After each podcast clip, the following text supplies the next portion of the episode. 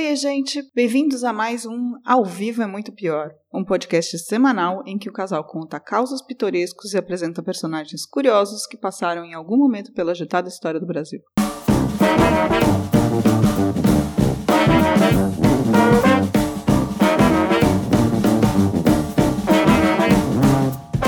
Olá, eu sou Danilo Corsi. E eu sou Camila Kintzel.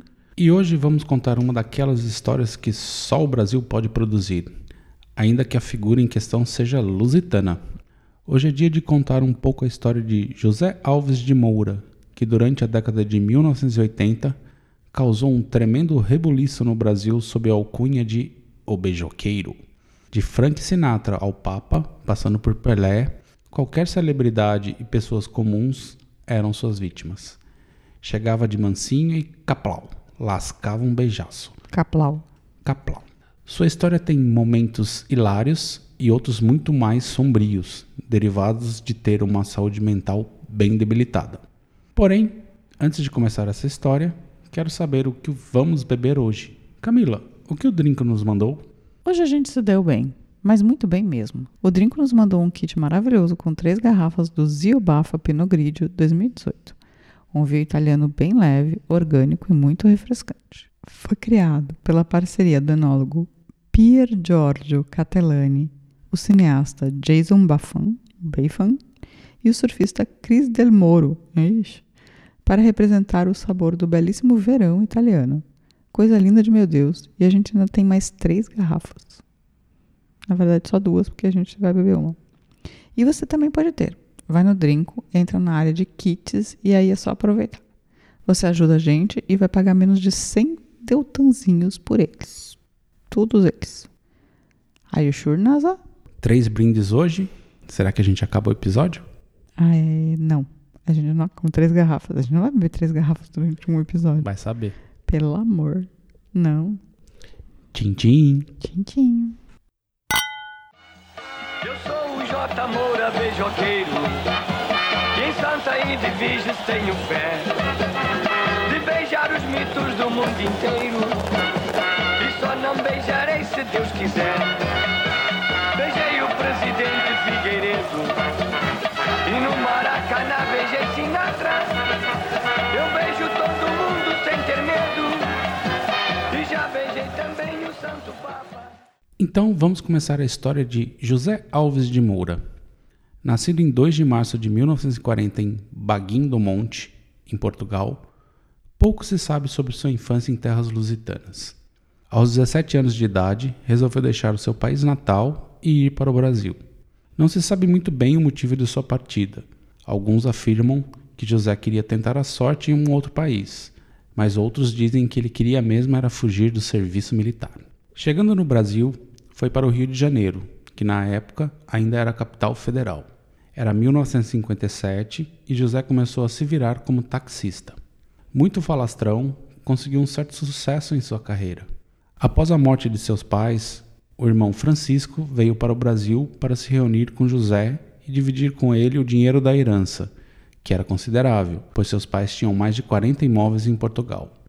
Isso foi por volta de, do final de 1963. Nosso irmão bonzinho, né? Pois é, né? Você resolveu ir atrás do irmão mais novo, resolveu ir lá, falar, ah, vamos dividir a grana aqui e tal. Podia ter ficado tudo para ele, que ele ah, é. nunca ia saber. Dá o truque.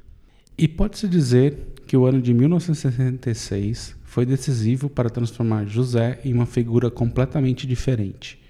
Certo dia, Francisco e José retornavam para a casa que dividiam. No meio do caminho, no bairro de Botafogo, foram abordados por dois assaltantes, de olho nos gringos que pareciam ter dinheiro.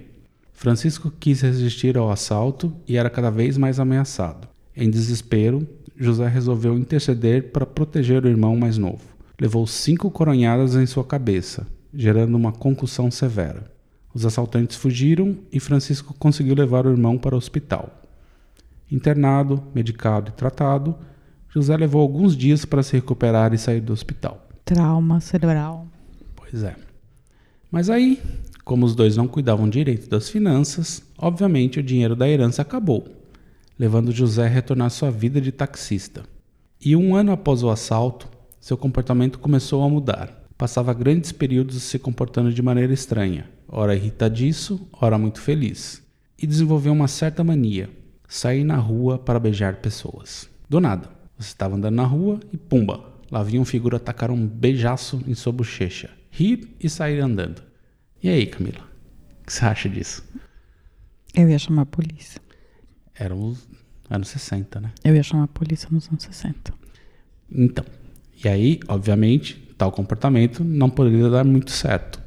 Era espancado constantemente. Num desses espancamentos, seus, seu de, seus dedos da mão esquerda foram quebrados. No tratamento, o médico errou na hora de engessar o indicador, o que resultou na perda do movimento de seu dedo. Colou errado. Gente, que médico mais tosco. Pois é, né? Pô, cinco dedos, não é tanto assim. É, mas ele arrumou os outros, mas errou no indicador. Presta atenção, né? O indicador Pelo sempre amor. ali apontando. É, então pior, em vez de errar no mindinho, né? Vai errar justamente no, no indicador. Pois é. Vai me bater se me prender? Não, mas vou te prender. Mas vai me bater? Não, mas vou prender. Porque a polícia militar me bate. Eu não bato, eu vou prender você. Eu sei que você tá gravando aí, pra mim tô fazendo pouco caso com isso, hein? Não, mas não tem problema não. Brinca comigo que eu vou te prender já. Mas eu tô brigando com o senhor? Você tá perturbando aqui, isso aqui é um negócio sério. Eu estou perturbando? Da esposa do governador aqui. Eu estou perturbando. Mas além dos espancamentos, sua mania também o levou várias vezes à cadeia. E de lá para uma série de hospitais psiquiátricos, onde afirma que até choques elétricos levou. Normal pra época. Sim, era um, acho que era um tratamento corrente, né? Uhum. Tudo isso era praticamente um ciclo vicioso. Passou uma década nesse vai e vem. Em 1976, conheceu o psiquiatra Carlos Bacelar, que não só aceitou tratá-lo, como também ofereceu sua casa para ele morar. Nossa. Então tínhamos Carlos, a esposa, três filhos e José, diagnosticado com psicose maníaco-depressiva sob dose cavalares de lítio e antidepressivos. E aí? Vocês chamariam uma figura dessa? Olha, eu acho muito digno que o médico tenha se convalido, assim, mas tipo, não sei se tem três filhos, sei lá, não sei, também não sei a região. Pode ser que ele não era agressivo, né? Olha, eu posso dizer que eu vi um, do- um documentário que eu vou citar mais à frente, assim. Essa é uma história bem nebulosa, bem nebulosa mesmo. Enfim, tem, tem mais do que um tratamento psiquiátrico envolvido nessa O questão. médico gostava de levar beijinhos? Talvez, não sei. Tem é uma história bem estranha ali, mas enfim. Entendi, eu achei bem estranho. E nesse período ele parou de beijar as pessoas e pareceu se tornar uma pessoa funcional. Mais tarde, José diria que se sentia como um robô. Então veio uma grande treta entre ele e a Socorro, a mulher de seu médico, que o levou a abandonar a casa e também o tratamento. Estava de voltas a- às ruas para beijar. E o irmão nesse período? O irmão sumiu. Tava cuidando da vida dele. cuidando da vida dele, abandonou o irmão, assim, falou, tipo, não tem nada a ver com isso. Ninguém sabe onde ele foi parar direito, assim, sabe? O, o Francisco, assim, tipo, ele simplesmente deu linha. Entendi. É difícil mesmo. Mas essa questão dele com o médico, a família, assim, nesse áudio que eu vou colocar agora para vocês ouvirem, é uma situação bem esquisita. Tá bom. Vejam o que vocês acham. Não briguei com a empregada dele. É mentira dele. Foi com a esposa dele. Que a esposa dele tem ciúme de quando eu beijava ele. Que é doutora também. Doutora Socorro, que eu não suporto. Ela, além de ser feia, eu respeito como a senhora é casada, mas ela não gosta de mim. Eu também não gosto da senhora, doutora Socorro. Um beijo para o seu marido, que me ajudou muito. Um beijo para a sua filha, Andreia. Um beijo para os seus três filhos que a senhora tem em casa. Da senhora Socorro, da doutora Socorro, eu não gosto. Porque a senhora, a senhora não, não cumpria com as suas obrigações de, esposa fiel, tá? Um beijo. Em 1980, finalmente sua obsessão seria levada ao máximo.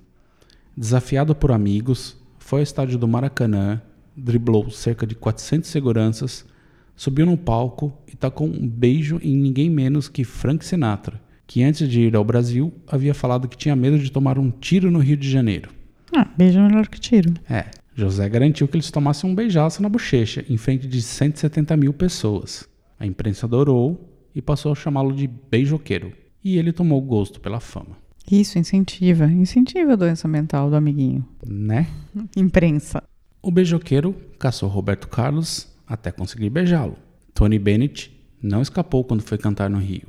O também cantor Paulo Sérgio, falecido em 1980, teve sua testa beijada duas vezes minutos antes do seu enterro, no cemitério do Caju, no Rio de Janeiro.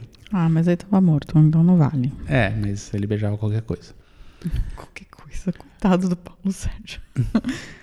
Com a fama súbita, perdeu o emprego como taxista, pois os clientes tinham medo de que ele tentasse beijá-los. Mas nada disso parou o beijoqueiro. Para a visita do Papa João Paulo II ao Brasil em 1980, as autoridades tomaram medidas para que ele não fosse assediado pelo beijoqueiro, que foi detido no Rio de Janeiro e mantido preso até que o Papa se dirigisse ao próximo destino de sua excursão por sete cidades brasileiras. Oh, que sacanagem. José seguiu para São Paulo, onde foi novamente detido. Ganhou da polícia uma passagem de volta para o Rio, mas preferiu ir para Curitiba, local da visita seguinte do Papa. É preso uma terceira vez e, de volta ao Rio, faz um apelo em praça pública. Duas horas depois, havia conseguido recolher o suficiente para pagar a passagem de avião até Manaus, destino final do Papa antes de deixar o país. Lá em Manaus, conseguiu finalmente aproximar-se do sumo pontífice, dando-lhe 17 beijos no pé. Afirmou inclusive que sentiu seguranças puxando, mas que eles pararam porque ele não largava das pernas do Papa. E se puxassem muito, ele ia derrubar a santidade. Já pensou que louco? É um rodo reverso isso. Não sei nem explicar o que é. Tipo, você puxar alguém que tá segurando suas pernas a ponto da outra pessoa cair. e o Papa ainda, né? É, João Paulo. Enfim, ele virou figurinha carimbada nas noites cariocas, recebendo até uns dinheiros para ir em alguns lugares beijar artistas globais e cantores. Caetano, Gil, Chico e muitos outros foram suas vítimas, mas perdeu sua primeira esposa por conta disso. Obviamente, nos anos 80, homem beijando homem era sinal de homossexualidade. E aí, sua esposa falou tchau. Ah, um pouco de exagero, né? Porque o beijo dele não era um beijo romântico nem sexualizado, era um beijo na bochecha. Ah, Sim, mas enfim, ele era um cara da, da classe média baixa carioca, assim, ele vivia em comunidades, assim, então tinha muita pressão em cima da, da mulher dele, né? eu acho que era mais por causa de vergonha. Talvez. Depois eu beijei o Papa, Sua Santidade João Paulo II em Manaus. Eu passei por 500 mil pessoas e eu beijei o Papa. Eu beijei com tanta emoção, ele estava com meias vermelhas. Eu dei uns 30 beijos nos pés dele. E eu segurei ele com tanta emoção, se a segurança me puxa, eu não largava o Papa e o, Sua Santidade ia cair sem querer. Ia cair, eu não era ocupado, porque eu não deixava o Papa. Em 1981, Erasmo Carlos gravou Pega na Mentira e citou o beijoqueiro. Sua fama crescia. Outro ponto fixo do beijoqueiro era os centros de treinamentos de clubes e o estádio do Maracanã, em dias de jogos. Beijou Roberto Dinamite, Garrincha e Zico, mas com esse deu muito ruim. Foi detido e espancado por policiais. O beijo saiu caro. Teve costelas e dentes quebrados. Passou por uma batelada de exames para determinar sua sanidade, que foi comprovada. Ué, ele não era maníaco? Exames. Passou por exames. Exames, tá bom. Acabou libertado pelo juiz Mairino da Costa, que declarou: beijar não é crime. Quem dera se todos os delinquentes do Brasil trocassem suas armas por beijos. Quem dera. Quem dera. Quem dera. Ainda que, ó, não pode beijar sem consentimento. É, beijar um amiguinho sem consentimento não pode. Não pode. É feio. Aliás, o futebol não foi muito saudável para ele. Suas invasões de campo lhe deram mais de 48 pontos na cabeça, 11 nos supercílios, além de costelas e braços quebrados. A polícia da ditadura adorava espancá-lo e ele adorava provocar. Em um Flamengo e Vasco lotado, sacou que os policiais usavam seus coturnos na beira do gramado. Não teve dúvida. Arrumou uma chuteira para invadir. Sabia que os policiais iriam persegui-lo e ele, com chuteiras, co- conseguiria se manter firme no gramado enquanto os policiais iriam escorregar. A cena de um senhor gordo correndo pelo campo enquanto policiais caíam a rodo é uma das coisas mais divertidas do mundo. Tá ele lá dando olé e os policiais. "Fu!" O estádio foi a loucura. A vítima era o Zico, novamente, mas desta vez não conseguiu. Um dos policiais conseguiu pegá-lo e, obviamente, arrastou e o espancou. Ah, pô. E o Zico não se ofereceu? Não ofereceu uma O bochecha? Zico não curtia, não. Ah, Zico. O Zico vacilou. Parece uma bochecha aí. A outra face. É cristão. Zico tá no Vasco.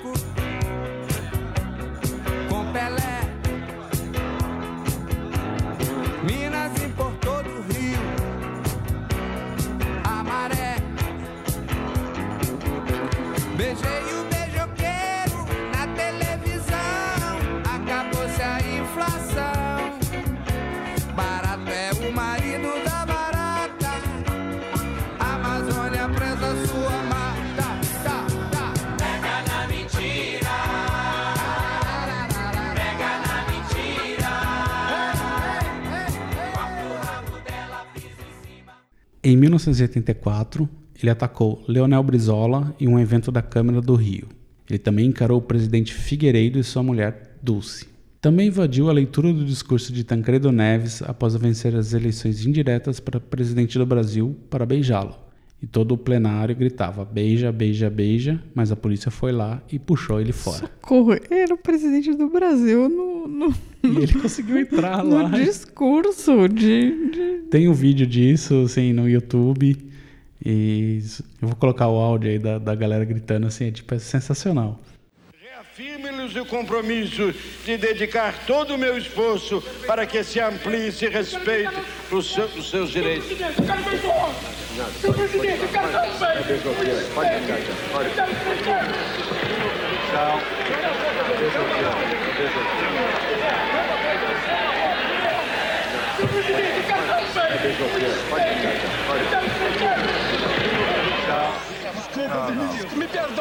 Ao prestar minha homenagem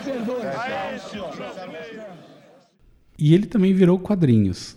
Na edição de número 1721, de 20 de 26 de outubro de 1984, publicada pela editora Abril, trazia uma caricatura do beijoqueiro perseguindo Zé Carioca para beijar-lhe o rosto. Conseguiu beijar o papagaio? Conseguiu. Oh, Ele também participou de episódios dos Trapalhões e onde quer que tivesse um famoso, estaria ele lá para tentar beijar.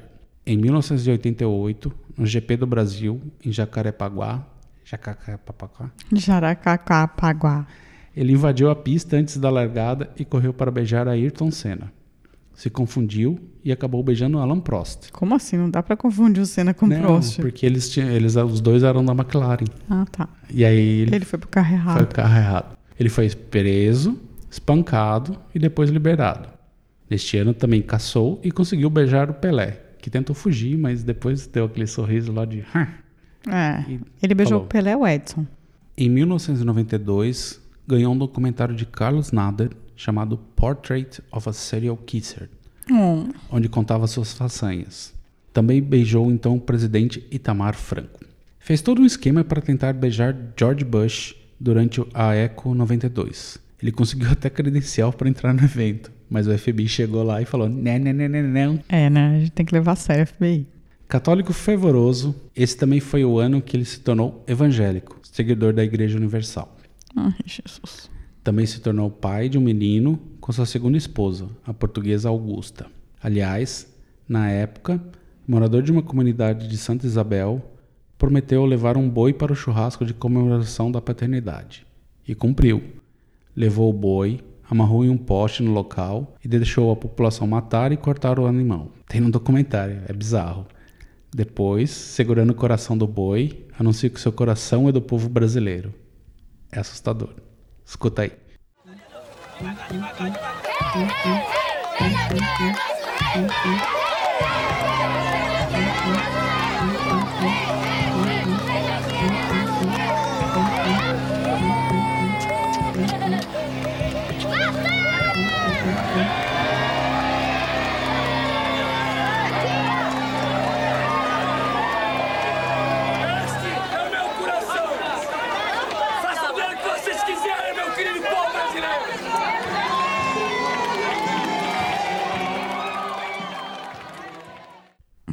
Senhor. Não, não gostei dessa parte, não. Ele tinha problemas mentais. Gente, setembro sem carne, tá? Vamos lá. Forcinha. Após sua conversão, sumiu do mapa. Voltou a aparecer em 2006 beijando pessoas nas ruas do Rio. Obviamente, apanhou muito, tendo de parar no hospital. Um senhor de 67 anos na época. Nossa, ele apanhou muito a vida inteira, né? Sim, ele levava porrada, ele tava sempre inchado de tanta pancada que levava. Que dó. Em 2007, beijou Dercy Gonçalves e tentou beijar Romário. Na ocasião, onde esperava-se que Romário marcasse o milésimo gol de sua carreira, o beijoqueiro estava presente e foi agredido na porta do vestiário do Vasco, enquanto aguardava a saída dos jogadores, Mas foi agredido por policiais. pelos seguranças Ah. do Vasco. Após a confusão, o beijoqueiro acusou os seguranças do Vasco de serem os autores da agressão. Ah. A polícia militar não estava no local na hora do tumulto. Bastante ferido no rosto, ele foi atendido por médicos do Maracanã. Assim, tem a foto assim, que ele tá com o olho, parece, sei lá, assim, um alienígena, assim, o olho saltando do, do rosto, tanta pancada que Pessoas gostavam de bater nele, né? E ele era, já era um senhorzinho, né? De quase 70 anos É, então, aí, assim, ele tava errado, com certeza, né? Tipo, beijar as pessoas sem consentimento é muito errado, mas ele acabou virando um personagem, assim, aí, tipo, você perde um pouco do, do peso da coisa, né?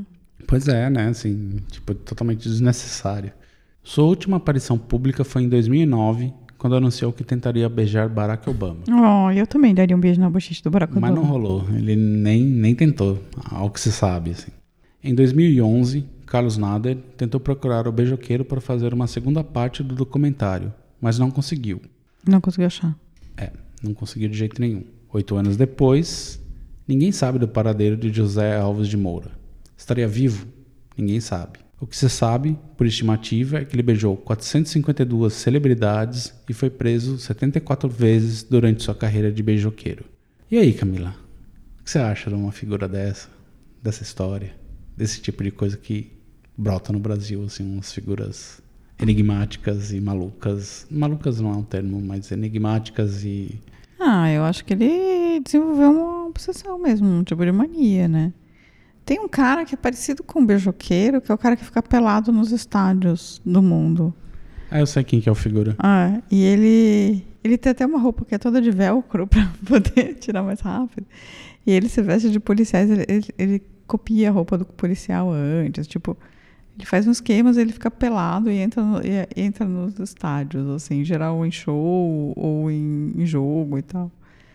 É, é meio isso, assim, o cara, tipo. Mas, mas essa história também, assim, mostra um pouco do. Tá.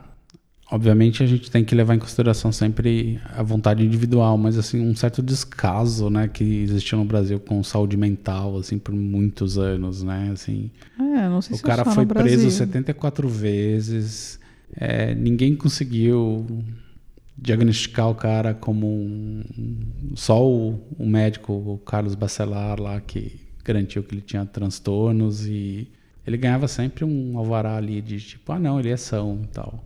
As pessoas pareciam que não se importavam, né? Assim, tipo, ó, obviamente esse cara tem um- algum problema e vamos Não, eu ajudá-lo, acho né? que ele tem um problema, não sei o grau de problema que.